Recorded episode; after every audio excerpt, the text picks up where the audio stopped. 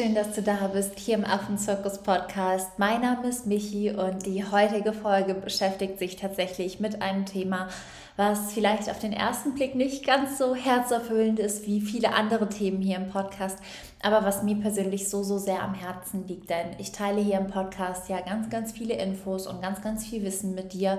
Aber nicht jeder hört den Affenzirkus-Podcast. Da kannst du zum einen erstmal überlegen, wer ist vielleicht die eine Freundin oder der eine Freund, mit dem ich diesen Podcast teilen möchte. Bewerte ihn auch super gerne. Wenn du gerade einfach eine Minute Zeit hast, dich für Tiere stark zu machen, dann hilft diese Bewertung schon wahnsinnig viel damit mehr Menschen den Podcast hören. Aber selbst dann wird nicht die ganze Welt den Affenzirkus-Podcast hören, weil auch nicht jeder Deutsch spricht.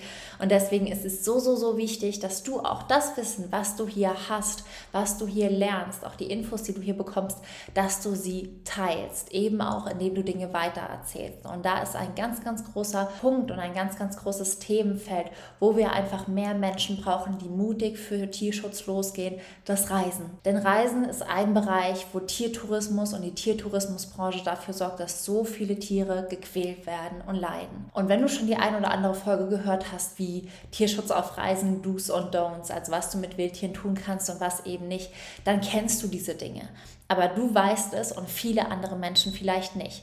Bedeutet, dir begegnen auf deinen Reisen vielleicht tiertouristische Angebote oder Attraktionen, wo du genau weißt, okay, das mache ich auf gar keinen Fall, aber siehst, dass ganz, ganz viele andere Menschen das wahrnehmen. Und ich kann total verstehen, dass man in so einem Moment dann irgendwie frustriert, wütend, hilflos und auch gleichzeitig irgendwie was machen will. Und deswegen ist diese Folge heute wirklich diesem Thema gewidmet. Was ist, wenn du Tierquälerei auf Reisen siehst und wie kannst du dich wirklich wirklich dann verhalten. Und ich wünsche dir ganz, ganz viel Spaß bei der Folge. Hol dir super gerne einen Notizblock raus, hab die vier Schritte dann immer an der Hand, weil gerade wenn es total emotional auf Reisen wird und man einfach nur sieht, wie Tiere gequält werden, dann ist es irgendwie so schwer, rational zu bleiben. Und deswegen schreib dir die vier Schritte, die ich heute mit dir teile, auf. Und dann hoffe ich, dass wir gemeinsam mehr und mehr für eine Welt sorgen können, in der Tiere nicht für unseren Konsum missbraucht werden.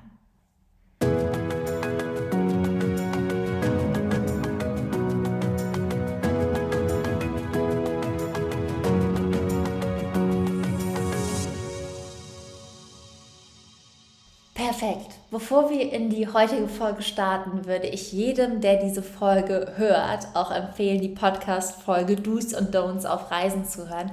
Dann da geht es erstmal darum, dass ich erkläre, dass es tiertouristische Angebote gibt, die Tieren einfach schaden.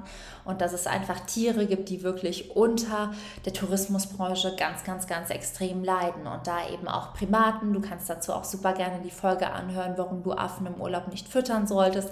Das heißt, um einfach ein Gefühl dafür zu bekommen, was ist Tierquälerei auf Reisen, verlinke ich dir auf jeden Fall mal diese beiden Podcast-Folgen unten. Wenn du die noch nicht gehört hast, kannst du zuerst in die beiden reinhören und dann hier weiter starten, denn das ist irgendwie auch die Basis, um zu verstehen, was ich überhaupt meine, wenn ich von Tierquälerei spreche. Denn auf den ersten Blick ist Tierquälerei wie beim Elefantenreiten oder anderen tiertouristischen Angeboten wie Selfies mit Faulaffen vielleicht gar nicht so auf den ersten Blick für Menschen ersichtlich, weil die Tiere nicht weinen oder schreien oder man vielleicht auch die Emotionen, Mimik und Gestik der Tiere nicht lesen oder interpretieren kann. Und deswegen ist es wichtig, erstmal zu wissen, was sind überhaupt Angebote, die in Richtung Tierquälerei gehen. Und wenn du da ein gutes Grundbasis hast an Wissen, dann eben auch zu schauen, was kann ich tun, wenn ich solche Angebote sehe. Und darum soll es in der heutigen Folge gehen. Der erste Schritt, was ich immer mache, wenn ich irgendwo bin und etwas sehe, was mir vielleicht auf den ersten Blick nicht so richtig und korrekt erscheint, manche Dinge erscheinen mir auch direkt überhaupt nicht korrekt, aber Dinge, wo ich weiß, dass die auf den ersten Blick vielleicht nicht so richtig und korrekt sind, ist, dass ich die Situation beobachte. Das heißt, ich nehme mir erstmal Zeit, so grundlegend zu analysieren, was ist da gerade, was findet da gerade statt, was ist die Gesamtsituation und, und, und, und, und. Bedeutet das, wenn ich zum Beispiel sehe, dass irgendwo, das war für uns in Thailand ganz, ganz schlimm, dass da auf einmal jemand sagte, wir werden später auch noch an ein Dorf kommen und da wird es auch einen Affen geben, den die da vor Ort haben, dann beobachte ich erstmal und höre auch erstmal zu, ohne vorzuverurteilen. Weil manchmal ist das, was wir direkt reininterpretieren oder das, wie wir uns Dinge vorstellen, gar nicht am Ende das, was uns vielleicht antrifft oder es weicht halt einfach grundlegend davon ab. Und um dann wirklich so rational und so unemotional wie möglich zu sein, versuche ich rein zu beobachten und wahrzunehmen, was ist da gerade. Und in meinem Fall ist es einfach so, dass ich leider, leider häufig oder dass man leider häufig auf Reisen eben Primatenjungtiere sieht, die irgendwo angekettet sind, die eben auf Märkten für Selfies zur Schau gestellt werden, dass Primatenaffen wie zum Beispiel im asiatischen Raum immer wieder angelockt und von Touristen gefüttert werden. Und das Wichtigste für mich ist erstmal Situation beobachten.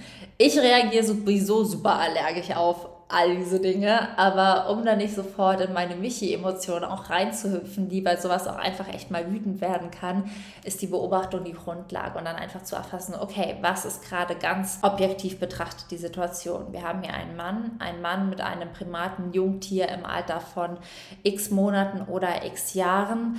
Was macht der? Was wird mit dem Tier gemacht? Und, und, und, und, und. Wenn ich aufgrund dieser Beobachtung feststelle, dass hier wirklich etwas passiert, was den Tieren schadet, dann ist es so, dass ich für mich erstmal Klarheit sorge und im zweiten Schritt tatsächlich aufkläre.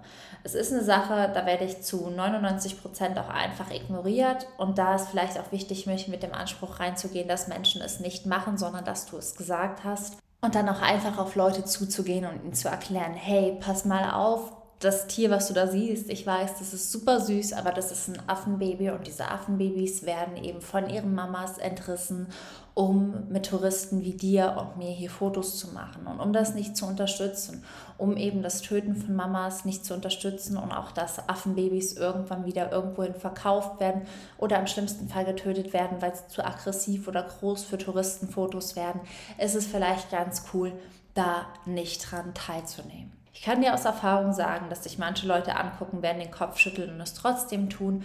Und wie gesagt, es geht hier nicht darum, dass du wirklich Veränderungen in ihnen bewirkst. Du weißt nicht, wie sie darauf reagieren. Du kannst Menschen nicht zwingen, etwas zu tun oder nicht zu tun und aggressiv zu kommunizieren, Vorwürfe zu machen oder wirklich auch beleidigend zu werden, ist halt einfach nichts, was dir hilft. Die Situation ist im Worst Case so, dass alle Menschen dahin gehen mit diesem Affenbaby Tiere machen und alle Menschen es supporten. Und wenn du mit zehn Leuten sprichst und einer geht nicht hin, dann ist es schon mal gut, weil dann ist irgendwie zehn Prozent weniger, die dieses Treiben unterstützen. Bedeutet, zweiter Schritt ist einfach wirklich auf liebevolle Art und Weise aufklären. Der dritte Schritt ist dann das, was ich tue, Sachen zu melden. Bedeutet, ich mache mich schlau, ich gehe auf Recherchen, was für Tierschutzstationen, was für Tierschutzorganisationen, welche NGOs gibt es hier in der Umgebung, die das machen. Denn in den meisten Fällen oder in vielen Fällen sind solche Dinge auch einfach nicht legal. Das heißt, es ist in vielen Ländern nicht legal, Primaten beispielsweise als Haustier zu halten. Es ist in vielen Ländern vielleicht auch nicht egal, irgendwie legal, nicht egal. Es ist in vielen Ländern nicht legal und auch nicht egal, ein anderes Wildtierbaby wie ein Elefantenbaby irgendwo auf Märkten zu haben. Und da wirklich mit NGOs, mit Organisationen, insbesondere denen, die vor Ort sitzen, in Kontakt zu treten, ist ganz wichtig. Ich weiß, dass wir dann schnell tendieren, irgendwelche Menschen zu kontaktieren, die vielleicht wir von zu Hause kennen. Und ich bekomme auch viele E-Mails von euch, die mir dann halt immer schreiben, Michi, was kann ich tun? Deswegen gibt es unter anderem diese Podcast-Folge. Aber ich verweise dann immer darauf, mit Locals vor Ort zu sprechen. Vielleicht, wenn du einen vertrauensvollen Tourguide hast, welche NGOs gibt es hier und welche Kontakte kannst du da direkt pflegen. Klar, ich habe Kontaktstationen in Südafrika und in Simbabwe, aber wenn mir jemand aus dem asiatischen Raum schreibt, habe ich da auch einfach kein Netzwerk. Und meistens ist es das Netzwerk vor Ort tatsächlich besser als das irgendwie 10.000 Kilometer weit entfernt. Denn diese Menschen können auch nochmal einen ganz anderen Eindruck haben. Diese Menschen können ganz anders aufklären. Diese Leute können ganz anders auch nochmal auf diese Probleme zugehen. Und die Tiere, sollte es wirklich illegal sein, sollte es da eine Handhabung geben, eben auch aus diesen Situationen rausholen können, während ich hier in Deutschland eben nur Infos bereitstellen kann. Bedeutet, du kannst zwar super gerne auf deutsche Organisationen, NGOs, Vereine zurückkommen, aber ich finde es immer ganz, ganz wichtig zu schauen, wer ist denn vor Ort und wer kann denn vor Ort helfen. Denn ansonsten ist das Thema oder die Lösung wieder ganz, ganz, ganz weit weg und auch außerhalb des Landes. Und ich bin halt auch einfach jemand, der sagt, es ist nicht immer cool, von irgendwo weit weg zu kommen und zu denken, wir kennen die Lösung, weil wir kennen vor Ort nicht die Kultur, wir kennen nicht die Probleme, wir kennen nicht die Politik, wir kennen nicht die Rechtsgrundlage, wir kennen ganz, ganz viel nicht. Und deswegen sich vor Ort an Experten, an NGOs, Vereine, Organisationen im Land zu wenden wenden an Menschen, die die Rechtsgrundlage kennen, an Menschen, die die Problematik kennen, an Menschen, die die Handhabung kennen, ist für mich das Aller, Allerwichtigste und das an solche auch einfach mit Fällen vertrauten Organisationen, Vereine, NGOs abzugeben und dort zu melden. Das wäre für mich Schritt drei und der vierte Schritt ist dann auch einfach verstehen. Ich habe auch für mich die Erfahrung gemacht, dass wenn ich es vor allem mit Menschen, die vor Ort halt einfach schon in diesem Bereich aktiv sind, bespreche und kläre, dass ich lerne, Dinge viel, viel besser zu verstehen.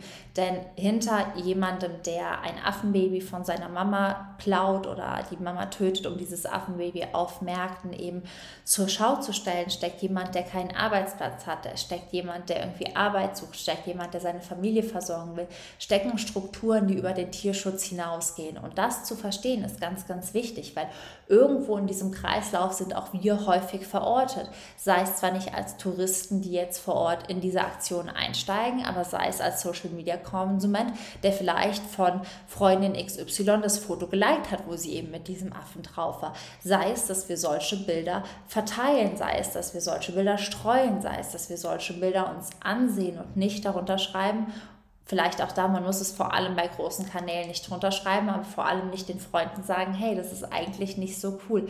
Ich weiß, dass das immer Konfrontationen wirken, deswegen bin ich ein großer Freund davon, es wirklich liebevoll zu sagen und einfach ganz, ganz ruhig zu erklären und das nicht mit dem Anspruch, dass die Leute es verstehen oder verändern, sondern mit dem Anspruch, dass du es gesagt hast. Und dann wirst du mit einer ganz anderen Ruhe reingehen, weil wenn Menschen das einfach nicht annehmen wollen, werden sie es nicht tun. Egal wie laut du es sagst, egal wie emotional du es sagst, egal wie sehr du heulst, sie werden es nicht tun, sie werden es nicht machen und sie werden es nicht ändern. Aber wenn du offen und mit offenem Herzen dahin gehst und Menschen dafür einfach berührst, dir zuzuhören und Dinge zu verstehen, dann hast du die Chance, zumindest ein Paar zu erreichen. Und deswegen ist das immer so die Vier-Schritte-Regel, nach der ich vorgehe, wenn ich Tierquälerei auf Reisen sehe. Die Situation beobachten, Menschen, die dieses Angebot vielleicht wahrnehmen wollen, aufklären, es dann an NGOs, Vereine, Organisationen, insbesondere vor Ort melden und im Nachgang das große Ganze verstehen. Super gerne auch im Austausch mit den Menschen, die vor Ort sind, weil dann lernen wir, okay, wie können wir wirklich nachhaltige Veränderungen schaffen, wir fühlen uns besser und lass an der Stelle wirklich bitte den Anspruch los, die ganze Welt verändern zu müssen. Es gibt einfach Menschen, die priorisieren ein schönes Bild auf Instagram über das Wohl von Tieren und da daran werden wir nichts ändern können. Wichtig ist, dass wir die Menschen erreichen, die es einfach nicht besser wissen. Und deswegen gibt es den Podcast. Deswegen freue ich mich, wenn du die Folge teilst. Und deswegen bin ich einfach super, super dankbar, wenn du einfach so ein kleiner, ja, Ambassador, ich weiß nicht, was das deutsche Wort ist, aber einfach jemand wirst, der sich für Tiere stark macht, denn die Tiere können es den Leuten nicht sagen. Wir können es aber tun. Und ich freue mich einfach so, so sehr, wenn dieses Thema dann einfach mehr in die Mitte der Gesellschaft rückt und wir einfach ein Bewusstsein dafür entwickeln, was sind ökotouristische Angebote, die wir wahrnehmen können und was sollten wir auch einfach sein lassen. Ich hoffe, dass dir die Folge gefallen hat. Wenn sie dir gefallen hat, dann würde ich mich riesig, riesig freuen, wenn du den Podcast bewertest, wenn du die Folge teilst, wenn du halt einfach mit Menschen auch über dieses Thema sprichst. Denn es ist so, so, so, so wichtig, wirklich das einfach zu teilen, weil es ganz, ganz, ganz viele einfach nicht besser wissen. Und indem du die Folge teilst, indem du den Podcast teilst, indem du ihn bewertest, haben wir die Chance, einfach mehr Menschen über diese Thematiken aufzuklären. Ansonsten hoffe ich, dass du eine wunderschöne Woche hast. Mir geht es irgendwie richtig, richtig gut. Die letzten Wochen und Monate waren so aufregend für mich und ich wollte mich auch an der Stelle einfach nur bedanken, ohne zu heulen. Ich kriege das hin, ohne zu heulen. Für all die wundervollen Rezensionen zu meinem Buch, für alles Feedback, was kommt, für alles Teilen in den Stories. Ich weiß irgendwie manchmal gar nicht, was ich sagen soll, weil weil es so überwältigend ist. Ich sitze auch, während ich diesen Podcast aufnehme, hier vor meiner großen Leinwand mit Barney und gucke ihn die ganze Zeit an und sehe einfach dieses 18-jährige Mädchen und diesen kleinen Barney und erinnere mich an diese Momente. Und wenn ich heute weiß, was daraus alles wahr geworden ist, dann bin ich wirklich einfach nur tief berührt, so unfassbar dankbar, so unfassbar überwältigt. Ich habe Gänsehaut am ganzen Körper und dafür wollte ich mich auch wirklich einfach nur von ganzem, ganzem Herzen bei dir bedanken. Deswegen vielen, vielen Dank. Wenn du auch mein Buch gelesen hast, freue ich mich auch da über eine Amazon-Bewertung. Ich freue mich, wenn du es irgendwem schenkst, dem vielleicht gerade den Mut fehlt, dem Herzen zu folgen und wenn du diese Geschichte teilst, denn es braucht einfach mehr, mehr, mehr Liebesgeschichten zwischen Tieren und Menschen in dieser Welt, zwischen Menschen und der Natur, denn wir sind alle eins. Und wir sind alle Teil eines Ökosystems und wir Menschen stehen nicht als System über dem Ökosystem. Wir sind ein Teil davon und deswegen ist es unsere Aufgabe, es zu schützen, unsere Tiere, die Natur zu schützen und für sie einzustehen. Und ich hoffe es und ich bin dir sehr dankbar, wenn du das tust. In dem Sinne, sei frech wie ein Affe und keep yourself wild. Bis nächste Woche und alles, alles Liebe, deine Michi.